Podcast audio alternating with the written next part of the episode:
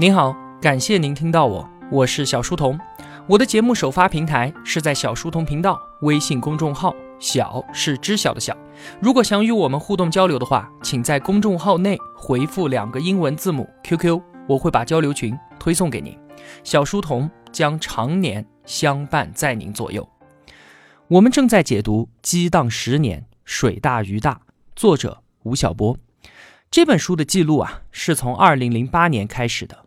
这一年真的是发生了太多太多糟糕的事情了，有些事情可以说啊，是在我们这些经历者的心中留下了巨大的悲痛。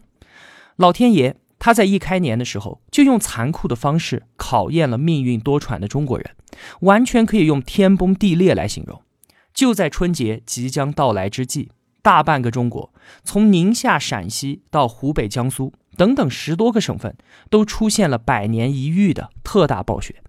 暴雪的袭击让全中国的交通秩序彻底的紊乱。令人绝望的是，这个时候正是最最繁忙的春运时期，无数的人都被困在了火车站，没有办法回家过年。受灾人口超过了一亿人，因灾死亡一百二十九人，紧急转移安置了一百六十六万人，被损坏的房屋多达一百六十多万间。直接经济损失一千五百一十六亿人民币。我们刚刚才从雪灾当中缓过一口气来。五月十二号，汶川大地震，六万九千二百二十七人遇难，三十七万多人受伤，另外还有将近十八万人失踪，直接经济损失高达八千多亿人民币。这是建国以来破坏力最强大的一次地震，带给了全国人民巨大的悲痛。同时呢，也激发出了我们强烈的救援热情。上到国务院总理亲临现场指挥，下到数以万计的民众自发的驱车前往灾区支援。就连美国的《时代周刊》都这样的评价我们：说即使是中国的批评者，也会对中国表示钦佩。这一场全国性的悲情宣泄。让人们不再相信中国缺乏公民精神，整个民族突然意识到，在这三十年的经济繁荣当中，他们改变了多少，以及一些改变是如何朝好的方向发展的。就在经历了天崩地裂的浩劫之后啊，整个国家和人民都需要一场喜庆的运动来提振一下。八月八号晚上八点钟，奥运会在北京如期举办。在过去的几年当中，北京为了筹办这一次奥运会，总共投资了两千八百多亿。全世界的建筑设计大神们都在这座城市留下了他们自己的杰作。这些作品啊，可以说长得是千奇百怪。不管是鸟巢、水立方、国家大剧院，还是央视总部大楼，这些建筑在建成的时候都与周边的环境可以说是格格不入，还引起了很多老北京人的不满和嘲讽。但是久而久之呢？他们也成为了城市不可分割的一部分。在零八年的奥运会上，我们中国以五十一枚金牌稳居金牌榜榜首。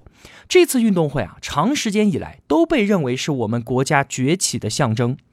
而就在奥运会结束二十一天之后，美国雷曼兄弟倒闭，爆发于零七年的美国次贷危机，到了这个时候，终于动摇了华尔街的地基，有史以来最最严重的金融海啸扑面而来。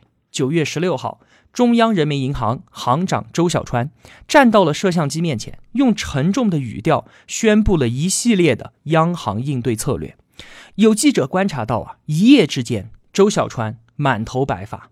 就在前几天，二零一八年的三月十九号，周小川参加了他的最后一场两会发布会。从二零零二年至今，七十岁的他执掌了中国央行十五年之后，完美的谢幕了。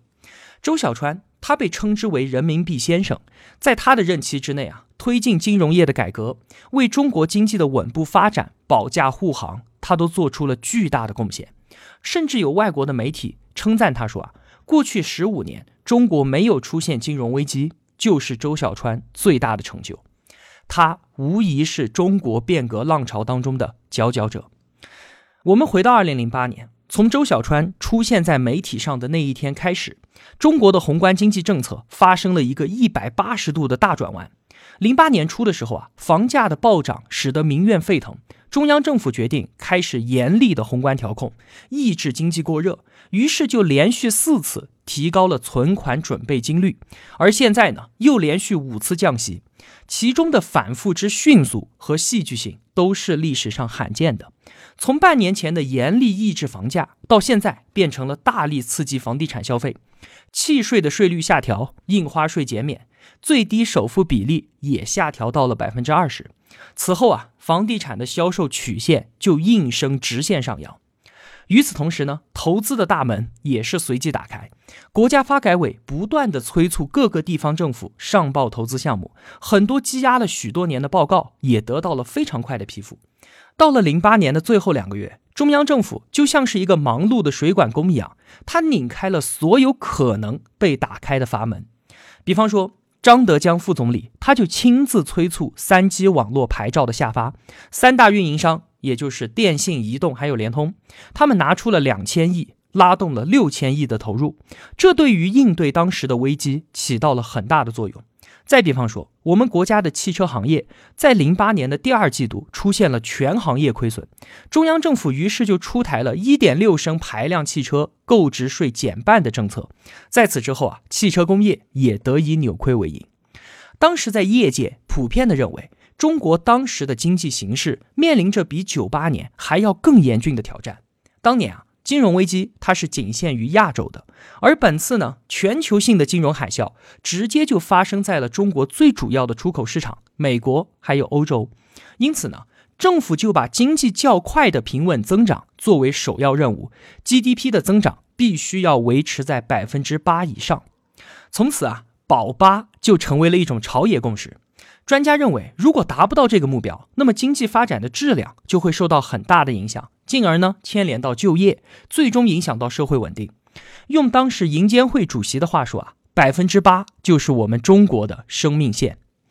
你看啊，从年初的防止过热到年终的保八生命线，我们可以清晰的看到这一年宏观形势以及政策的巨大转折。那我们在说了宏观经济政策层面之后，我们再把目光聚焦到商业世界。这个时候，我们都会颇为唏嘘的看到一份死亡笔记。这份笔记竟然是当年的胡润富豪榜。从中我们可以看到啊，整个2008年商业世界的所有跌宕。一个一个来看哈，排在第一名的黄光裕，三十九岁，国美电器创始人。当年啊，黄光裕拥有四百三十亿的身家。而在胡润富豪榜公布一个月之后，他就因为涉嫌行贿官员和股票内线交易被捕。黄光裕案涉及到了公安部部长助理和最高法院副院长这样的重量级官员。那在榜单上的第二名呢，是日照钢铁董事长杜双华。很多人可能都不认识他，他几乎是与黄光裕同时出局的。但这是一个与官商勾结、受贿行贿完全不同的官商博弈故事。杜双华。他从一九八七年开始创业，二零零三年创建了日照钢铁，一直到零八年的五月份都是一直向好的。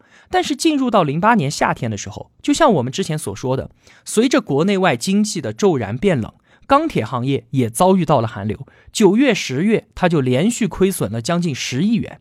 除了天灾之外，更要命的是人祸。日照所在的山东省下发了关于加快钢铁工业调整结构的意见。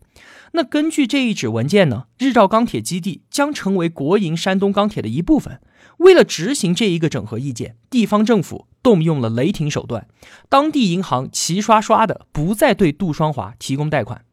这一情景啊，不禁让我们联想到前几天为大家分享的大败局当中的零四年铁本事件。与其他具有反叛精神的民营企业家不一样，杜双华他选择了乖巧的顺从出走，留得青山在。他去北京重新创业，紧接着山东钢铁集团就与日照签署了重组协议。另外一位马上要出局的富豪是老资格的荣志健，他是这份榜单上面年纪最大，也是出现次数最多的一位。他当时任中信泰富集团主席，一直都在香港发展的他，在零四年国家宏观调控之后，转身向国内的钢铁行业做了大量的投入，并为了配合产业布局，他买入了澳大利亚六十亿吨磁铁矿石的开采权，并且使用金融杠杆做了大量的澳元外汇投资。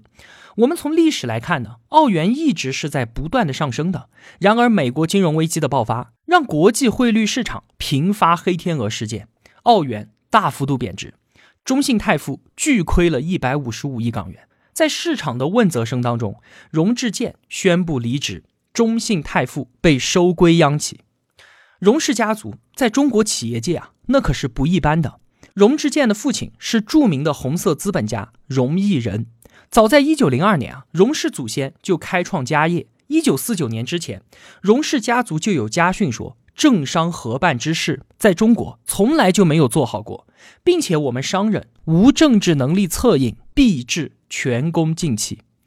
而在最近的三十年来啊，荣氏一族走上了一条违背家训的道路。荣智健的得与失，哀莫如此。另外呢，榜单当中的第四名和第八名都是从事太阳能产业的，一个叫做彭晓峰，一个叫做施正荣。紧接着迎接他们的。也是悲惨的命运。我们从严格的意义上来说啊，任何一张关于中国富豪的榜单，它都是有缺陷的。在非常规的市场经济国家里面，并不是所有的财富都可以被摆在阳光下面计算的。在某一些神秘而阴暗的角落里面，存在着一份财富数额更为惊人的隐形富豪名单。他们当中的一部分，可能永远都没有见天日的机会。在二零零八年四月二十九号，榜单上的一位富豪当着自己父亲妻子的面，从北京家中跳楼身亡。这位富豪的出战历史可以说是很久远，但是长时间以来，他的名字对于公众来说都是一个秘密。早在一九九五年的时候，管金生带领的万国证券发动了一场惊世骇俗的国债期货攻防战，而与其对垒的呢是隶属财政部的中国经济开发总公司。一直到多年之后啊，中经开的幕后操盘小伙伴们才被一一的曝光出来，其中就有所谓的上海首富周正义、四川首富刘汉、东北首富袁宝锦四兄弟。其中还有一个就是跳楼的，他叫做魏东。我简单的介绍一下另外三位富豪的结局。周正义，零七年因为涉嫌操纵证券交易价格被判有期徒刑十六年。刘汉呢，二零一五年因为涉嫌领导黑社会性质组织以及故意杀人罪被执行死刑。袁宝锦因为涉嫌雇佣杀人，二零零六年被执行死刑。魏东，他从二十七岁开始创业。经过了十几年的打拼，成为了资本规模超过三百亿的佣金系的掌门人。他旗下的公司啊，可以说是大名鼎鼎：九芝堂前身是成都证券的国金证券、千金药业、云南国投等等的上市公司以及金融公司，成为了一家集上市金融公司以及 VC 为一体的资本大象。但就是在他的事业不断走向辉煌的时候，他选择了跳楼自杀。魏东的死啊，在资本市场引发了一阵哀叹，大家都想搞清楚这到底是为什么。但是确切的消息呢，我们只知道他至少被专案组传讯过两次，并且在他去世之后呢，国家开发银行副行长王毅被双规了。这个人曾经担任过薄一波的秘书，他可谓是证券行业的老法师。而他在民营机构当中培养的最成功的，并且关系最紧密的人，就是魏东。首富入狱，荣家谢幕，股市大鳄坠楼，整个2008年的中国企业界可谓是乱云飞渡。但是啊，这些事情与这一年最最轰动的事件相比，都可以说是小打小闹。我们接下来要说的这件事儿，它直接摧毁了全国人民对于一整个行业的信心。所有人都在一夜之间记住了一个化学名称——三聚氰胺。说到这里啊，大家都知道是什么事情了吧？中国的奶制品行业从九十年代开始就迎来了它爆发式的成长，行业总产值从一百二十亿飙升到了一千三百亿，是食品行业当中成长最快的领域。那为什么会发生毒奶粉事件呢？源头要追溯到我们整个乳制品行业的发展模式上，这与其他国家都不一样，我们走了一条人民战争的路线。什么意思呢？就是企业把奶牛直接送到农民的手上。虽然说我不要你的钱，但是你好好的把奶牛给养着，然后用产出来的牛奶分期支付奶牛的钱给我，最后牛奶归我，奶牛归你。这样的模式啊，它的优点非常的明显。就是作为企业，不需要再支付奶牛养殖的成本，而且也不用支付牧场扩大的时候所带来的庞大的土地成本。就这样，依靠人民战争获得了大量的奶源。首创这一模式的呢，是一九四二年出生的田文华，他把一家生产合作社发展成为了东北最大的奶粉企业三鹿集团。他本人也成为了全国知名度最高的女企业家，并且享受国务院津贴。但是啊，人民战争模式有它自己的一个致命弱点。这个弱点在零五年，伊利、蒙牛等等的公司崛起，并且与三鹿争夺奶源的时候，就彻底的暴露了出来。奶源从买方市场进入到了卖方市场，奶制品企业没有办法像之前那样严格的管理其中的流程了。结果啊，为了更多的利益，奶站就向奶源当中添加三聚氰胺。这样一来，在检测的时候啊，就可以让奶里面的蛋白质含量增高。但是啊，这个三聚氰胺对于婴儿的身体是有着极大的危害的。其实早在零五年的时候呢，中国奶协会就发现奶站与奶企的人员联合造假，还曾经以书面的形式向蒙牛、三鹿等等的企业提出警告，但是都没有得到任何的回应。结果。到了二零零八年，事件终于爆发了。有家长宣称自己的孩子在食用了三鹿奶粉之后患上了肾结石。这件事情啊，登上了九月九号上海《东方日报》的头版头条，瞬间就引爆了全国人民的愤怒。在上海的报刊亭里面啊，曝光此事的《东方日报》与每天一斤奶强壮中国人的奶企广告并行而贴，这充满了极度的讽刺。九月十六号，国家质检局通报抽查结果，被抽查的百余家奶粉企业当中，有二十二家的产品都检测出了含量不同的三聚氰胺。不单单是三鹿，就连伊利、蒙牛、盛源、雅士利等等的知名企业名字都在这一张名单之上。其中呢，三鹿集团的所有产品都有问题，三聚氰胺含量超出了人体耐受指标四十倍，这简直令人发指。当天，田文华就被刑事拘留。最终被判无期徒刑，但是这件事情的影响岂止是在乳业呢？在国内企业生产的雪糕、奶糖、蛋糕当中，都检测出了三聚氰胺，甚至是出口海外的大白兔奶糖都有问题。中国的毒奶粉蔓延成为了国际关注的恶性事件，因为食用了毒奶粉，导致全国二十九万多名婴儿出现了泌尿系统异常，住院婴儿一万多人，六名婴儿死亡。经过这件事情之后啊，我们所有人对于国产奶粉的信心彻底的丧失掉了。一直到现在，去海外购买奶粉，几乎是所有的中产家庭对于自己孩子负责任的表现。这些林林种种的事情，真可谓是一个浩劫不断的2008年啊。另外呢，我们现在回望08年的时候，会发现啊，它是世界政治经济的一个转折点。我们现在都在说，世界经济掀起了一个逆全球化的浪潮。那么，逆全球化到底是从什么时候开始的呢？大概就是从零八年。自从第二次世界大战之后，全球化它一直都是推动经济增长的主要方式。我们都说地球村，我们都说互联网把整个世界变平。从一九五零年到二零零七年，全球贸易增长了两百多倍。我们中国的改革开放更是全球化神话的标本。但是，华尔街的金融危机让全球化的步伐戛然而止。从零八年开始，全球贸易就陷入了长期的低迷，贸易保护主义重新张开了它黑色的翅膀。就像我们在上期节目中所讲到的四个矛盾当中的其中一个：中国崛起与世界经济秩序之间需要调试。那越是在世界经济艰难的时候，世界对于我们的态度就越发的矛盾。有人就担心我们会成为下一次全球经济危机的导火索，同时呢，也有人认为我们才是能够把世界拽出衰退深渊的救命绳索。我们可以从《经济学人》的一篇报道当中看到西方人的复杂心情，他们一边在抱怨啊，说怎么去描述我们中国对于商品的饥渴程度都不会显得夸张，占世界人口五分之一的中国人，如饥似渴地消耗掉了全世界一半的猪肉、一半的水泥、三分之一的钢材、四分之一的铝材。与此同时呢，他们又不得不承认，在全球经济徘徊不前的时候，我们中国对于商品无止境的胃口，确实是鼓舞人心的。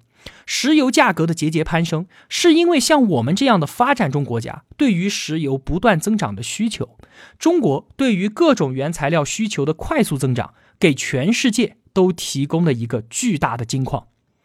另外啊，在西方还有一位老人，他试图用更加长远制度的角度来诠释中国的这三十年。这一位老人叫做罗纳德·哈里科斯。零八年的时候啊，他已经九十八岁高龄了。他还自掏腰包召开了一次关于中国改革的学术研讨会。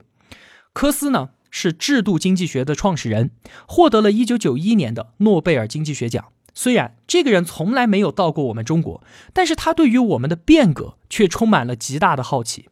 早在一九八一年的时候，正是在他的鼓励之下，同在芝加哥大学任教的张五常。回到了香港，近距离的观察中国的变革。